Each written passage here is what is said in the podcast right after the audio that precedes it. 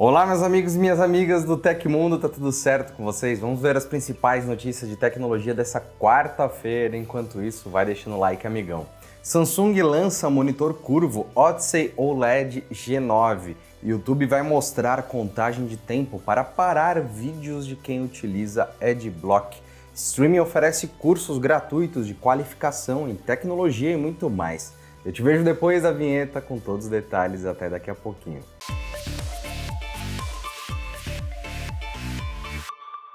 Na última segunda-feira, a Administração Nacional da Aeronáutica e Espaço dos Estados Unidos, a NASA, publicou um comunicado sobre a alta temperatura média do mês de julho de 2023, registrado como o mês mais quente que qualquer outro período no registro de temperatura global. Segundo cientistas do Goddard Institute for Space Studies, o GIS, foi o mês mais quente desde um registro datado de 1880. De acordo com o relatório, o mês de julho foi aproximadamente 0,24 graus Celsius mais quente do que a média de qualquer outro mês de julho, entre 51 e 80. Em algumas regiões da América do Sul, norte da África, América do Norte e Península Antártica, foi registrado um aumento médio de 4 graus Celsius. O calor extremo foi registrado em diferentes regiões em todo o mundo e tem sido associado a doenças e fatalidades. Os especialistas afirmam que uma das causas do aumento da temperatura global é a emissão dos gases do efeito estufa. A NASA explica que desde 1880, os cinco meses de julho mais quentes foram registrados nos últimos cinco anos, ou seja, a temperatura continua a subir. Abre aspas. As temperaturas em julho de 2023 se tornaram o mês mais quente já registrado. Em todos os cantos dos Estados Unidos, norte-americanos estão experimentando em primeira mão os efeitos da crise climática, ressaltando a urgência da histórica agenda climática do presidente Biden. A ciência é clara, devemos agir agora para proteger nossas comunidades e o planeta. É o único que temos. Fecha aspas, disse o administrador da NASA, Bill Nelson, ao confirmar os dados. Segundo a cientista-chefe e consultora climática sênior da NASA, Catherine Calvin, a mudança climática vem causando diversos impactos na natureza, como o aquecimento contínuo das temperaturas globais. Os dados foram coletados em dezenas de estações meteorológicas e, após analisados, sugerem que as altas temperaturas da superfície do mar contribuíram para o calor no último mês. Todo mundo sabe que para navegar na internet um antivírus pode ser um importante aliado. Afinal, a internet não é só indispensável no nosso dia a dia, como também pode ser fonte de diversas ameaças aos nossos dados, à nossa privacidade e à integridade dos nossos dispositivos. Ou seja, não é novidade que não tem navegação sem proteção e um antivírus é bem relevante. Mas qual o real impacto de um antivírus nos nossos dispositivos? Existe um mito de que ele pode deixar nosso computador mais devagar e a gente fez uma pesquisa para trazer essa resposta e até sugerir algumas opções interessantes da Kaspersky, caso você esteja procurando alguma nova forma de se proteger. Acesse o link aí embaixo e desvende esse mito conosco. E ontem a Samsung oficializou a estreia do monitor gamer Odyssey OLED G9 no Brasil. O painel curvo de 49 polegadas promete uma experiência amplamente imersiva para os jogadores que buscam alto desempenho. A ampla tela OLED tem resolução de imagem DQHD. Segundo a marca, isso representa 1,7 vezes mais pixels exibidos em tela do que encontrado nos painéis tradicionais com qualidade Full HD. O monitor Odyssey OLED G9 é recomendado para jogos competitivos, como títulos de tiro em primeira pessoa. Para imagens fluidas durante as partidas e cenas de ação, o painel entrega taxa de atualização de até 240 Hz. Prometendo agilidade na troca de cores dos pixels, o modelo tem tempo de resposta de 0,03 ms. Dessa forma, os jogadores não precisam se preocupar com o efeito Ghost em games de corrida ou luta com imagens de alta velocidade. Com a tecnologia OLED combinada com pontos quânticos do painel, o Odyssey OLED G9 reproduz imagens com alto nível de brilho, segundo a empresa. Além de ser uma tela super ultra wide de 49 polegadas com proporção 32 por 9, o Odyssey tem uma curvatura de 1080R. Assim, o monitor abraça os jogadores e proporciona uma experiência amplamente imersiva, segundo a empresa novamente. O monitor Samsung Odyssey G9 estreia no Brasil com o preço sugerido de R$ 11.999. Até o dia 10 de setembro desse ano, os clientes que adquirirem o um modelo gamer no site oficial da marca ganharão um tablet Galaxy Tab S6 Lite de brinde. Vídeos que promovem tratamentos para o câncer ineficazes ou considerados prejudiciais serão removidos do YouTube, conforme anúncio feito pela plataforma ontem.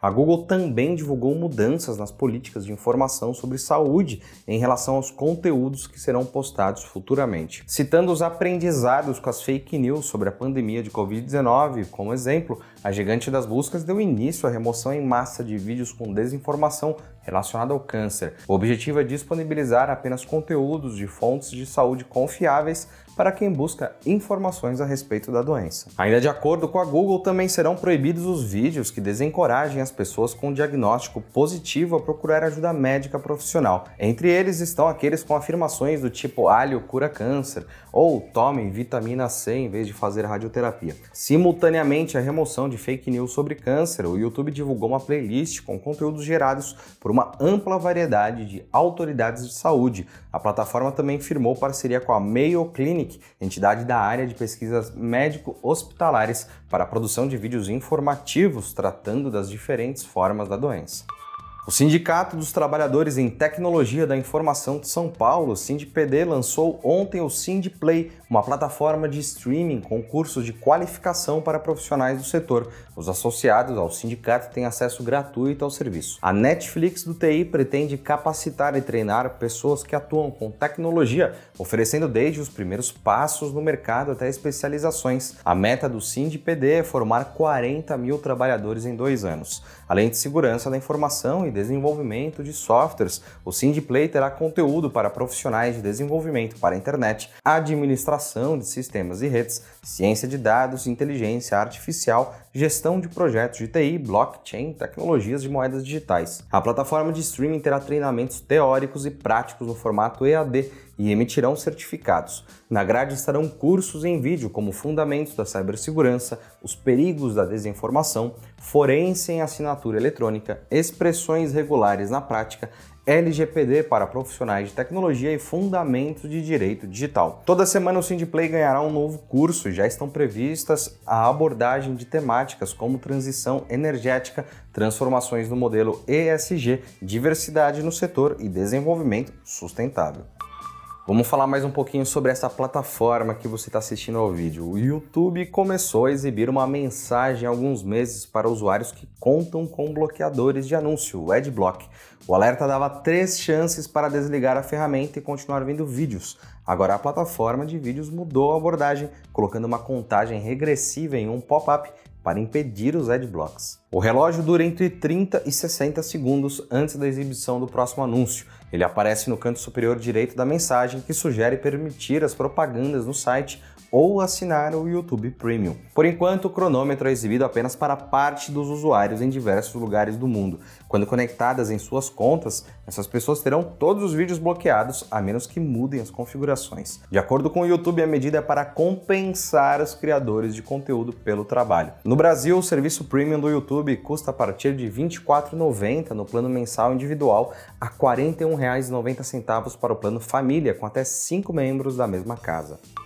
O iPhone 16 Pro deve ganhar suporte ao Wi-Fi 7 e câmera ultra-wide de 48 megapixels, de acordo com um rumor divulgado na terça-feira. As supostas mudanças previstas para a série que estreia em 2024 foram divulgadas pelo analista Jeff Poole. Segundo especialista em tecnologia da Highton International Securities, a Apple seguirá expandindo o suporte aos padrões mais recentes da rede wireless em seus dispositivos. A tecnologia será adicionada aos modelos Pro no ano que vem. No momento, a empresa ainda está liberando o Wi-Fi 6E. Essa tecnologia, que suporta larguras de bandas de até 6 GHz, chegou a produtos Apple como iPad Pro, MacBook Pro de 14 e 16 polegadas, Mac Pro, Mac Mini e Mac Studio.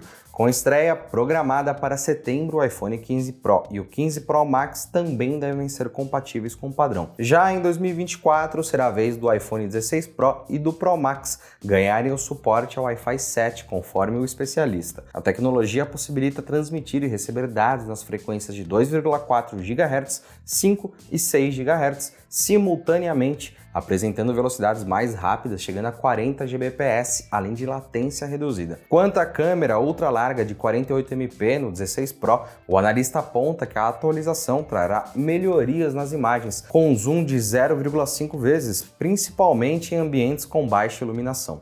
Com a mudança, o sensor permitirá a maior entrada de luz. O upgrade pode ainda fazer as versões mais avançadas do iPhone 16 registrarem fotos no formato Pro RAW, com a lente de 48MP no modo ultra-wide, como destaca o Mac Rumors. Este padrão é conhecido por oferecer um maior nível de detalhamento nas imagens, resultando em mais flexibilidade na edição. E aconteceu na história da tecnologia. Em 16 de agosto de 1995, a Microsoft apresentou o Internet Explorer, que na época era uma versão modificada do Spyglass Mosaic, licenciado pela Microsoft. E se você gostou do nosso programa, pode ajudar muito a gente mandando um valeu demais aí embaixo. Todos os links estão no comentário da descrição. E essas foram as notícias do Hoje no Tecmundo dessa quarta-feira. O programa vai ao ar de segunda a sexta, sempre no finzinho do dia. Aqui quem fala é o Felipe Paião e amanhã tem mais. Você pode me encontrar lá no Twitter pela arroba Felipe Paião. A gente se vê amanhã. Um grande abraço e tchau, tchau.